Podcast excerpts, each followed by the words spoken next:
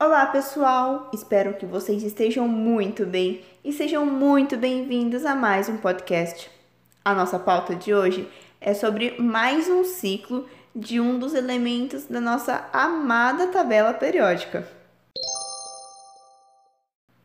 O nitrogênio é originalmente gasoso e compõe 78% da composição atmosférica, mas nem os seres autotróficos, nem os seres heterótrofos o absorvem diretamente do ar. Salvo algumas exceções. No último episódio, eu expliquei o que são os seres autotróficos. Você se lembra, não é mesmo? São aqueles que produzem o seu próprio alimento, como a alface.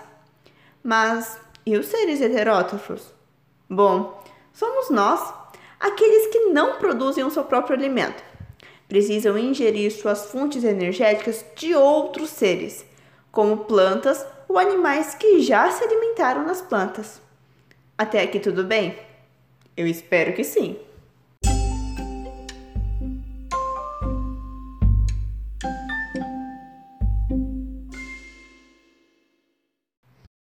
Mas antes de dar continuidade falando propriamente do ciclo do nitrogênio, vamos abrir uma janela e falar sobre os cromossomos ou fitas de DNA, que estão dentro do núcleo de todos os seres vivos e são compostos de bases nitrogenadas. Bases o quê? Repitam comigo: nitrogenadas. Já entendeu tudo, né? Isso faz com que o nitrogênio seja um elemento químico fundamental para todas as vidas do planeta, até mesmo para aquele vírus que só tem um RNA. Então pense comigo: como o nitrogênio, que está em grande quantidade no ar, chega até o núcleo de uma célula, já que não absorvemos diretamente da atmosfera? A resposta está no ciclo do nitrogênio. O ciclo do nitrogênio acontece dessa maneira. Algumas bactérias que vivem no solo absorvem o nitrogênio que está na atmosfera. Lembre-se, existe ar entre as moléculas do solo. Essas bactérias fazem a biofixação do nitrogênio no solo. Isso é, transformam o nitrogênio gasoso da atmosfera em amônia, ou seja, o N2 se transforma em NH3 por meio de uma enzima chamada nitrogenase. Já no solo, as bactérias chamadas nitrosomas utilizam a amônia e transformam em nitrito, ou seja, NH3 se transforma em NO2-. E existem algumas bactérias conhecidas como Nitrobacter que utilizam o nitrito para fabricar suas proteínas. E dessa maneira, o nitrito se transforma em nitrato.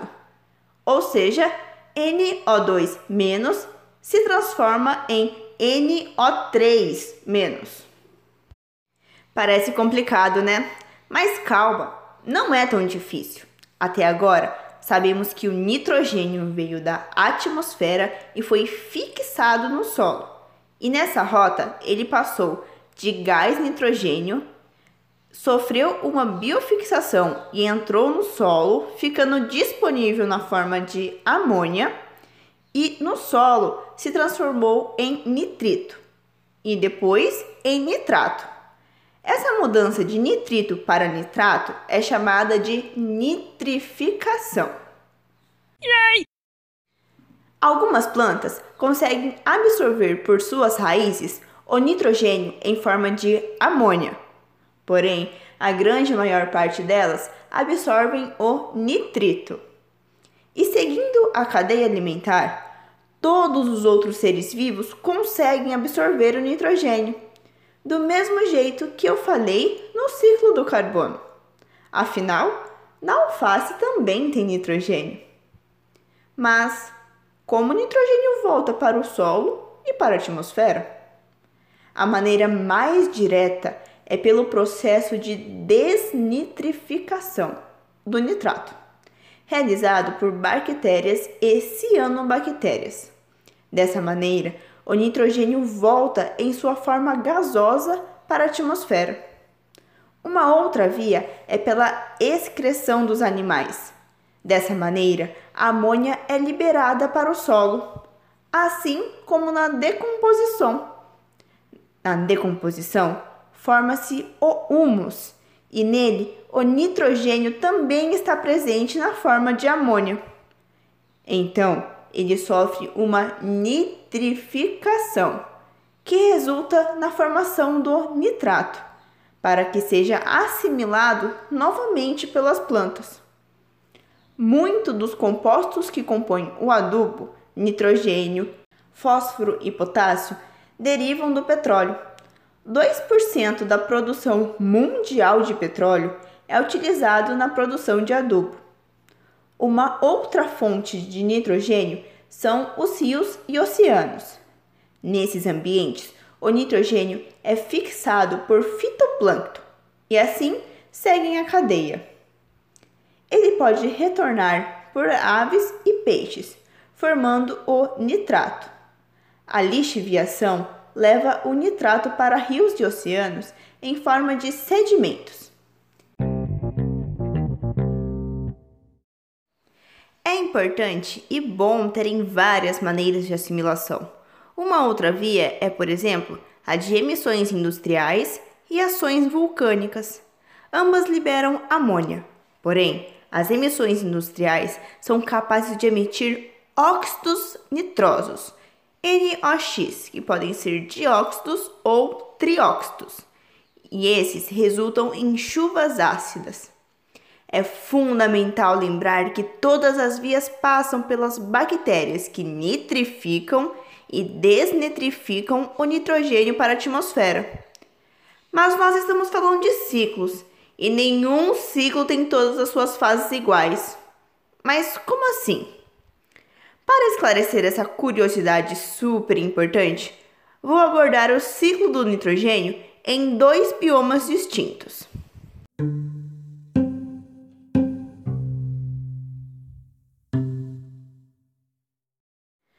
Nosso bioma 1 será a taiga. Nela, a maior parte do nitrogênio se encontra no solo, pois na grande maior parte do ano o solo é congelado, então toda a matéria orgânica vai se acumulando no permafrost ou pergilossolo, e o nitrogênio vai se concentrando em forma de humus. Diferente do nosso segundo bioma, que é a Mata Atlântica. Nela, a temperatura é agradável para as bactérias praticamente o ano inteirinho. E existe uma grande concentração de nitrogênio no solo e nas plantas, diferente da concentração dos detritos, que é bem baixa. Isso nos mostra o quanto ativa é a ciclagem dos nutrientes nos trópicos.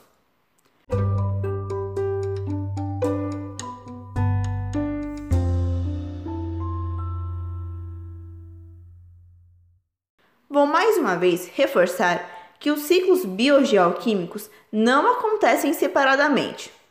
Todos estão acontecendo agora mesmo, enquanto você está me ouvindo. Os ciclos não param e precisam um do outro para que existam. E mais uma coisa: valorizem sua alface, dentre outras plantinhas que você consome, pois é dessa maneira que o nitrogênio entra no seu corpo. E dessa maneira você continua os seus ciclos vitais. E assim terminamos mais um episódio. Espero que você consiga vivenciar o aprendizado de hoje. Queria agradecer a minha professora Cecília Toledo, de Ecologia dos Ecossistemas da Unital, por ter revisado o roteiro do episódio. E a você, meu querido ou querida ouvinte que me acompanhou até aqui. Um grande abraço e tchau!